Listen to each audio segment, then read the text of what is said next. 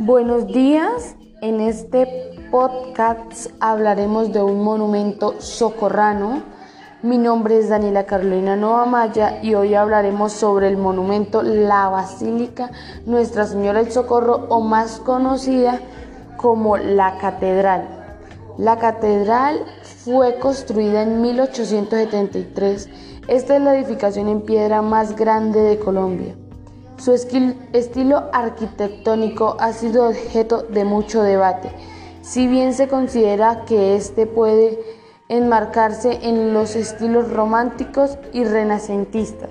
Ello se debe a la presencia importante de las columnas de estilo jónico, así como los arcos romanos al interior de la misma. La nave central elevada y las dos torres frontales permiten de igual manera catalogar la construcción en ese sentido.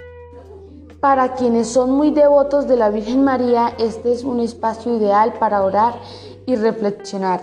En su interior se encuentran varios oratorios, reliquias, altares y estatuas que propician la introspección y permiten al peregrino concentrarse con lo espiritual. Además, el templo fue elevado a basílica menor, por lo que el servicio religioso es más frecuente. Para aquellos que quieren admirar también la magnificencia arquitectónica y el diseño de la basílica, recomendamos especialmente dos cosas.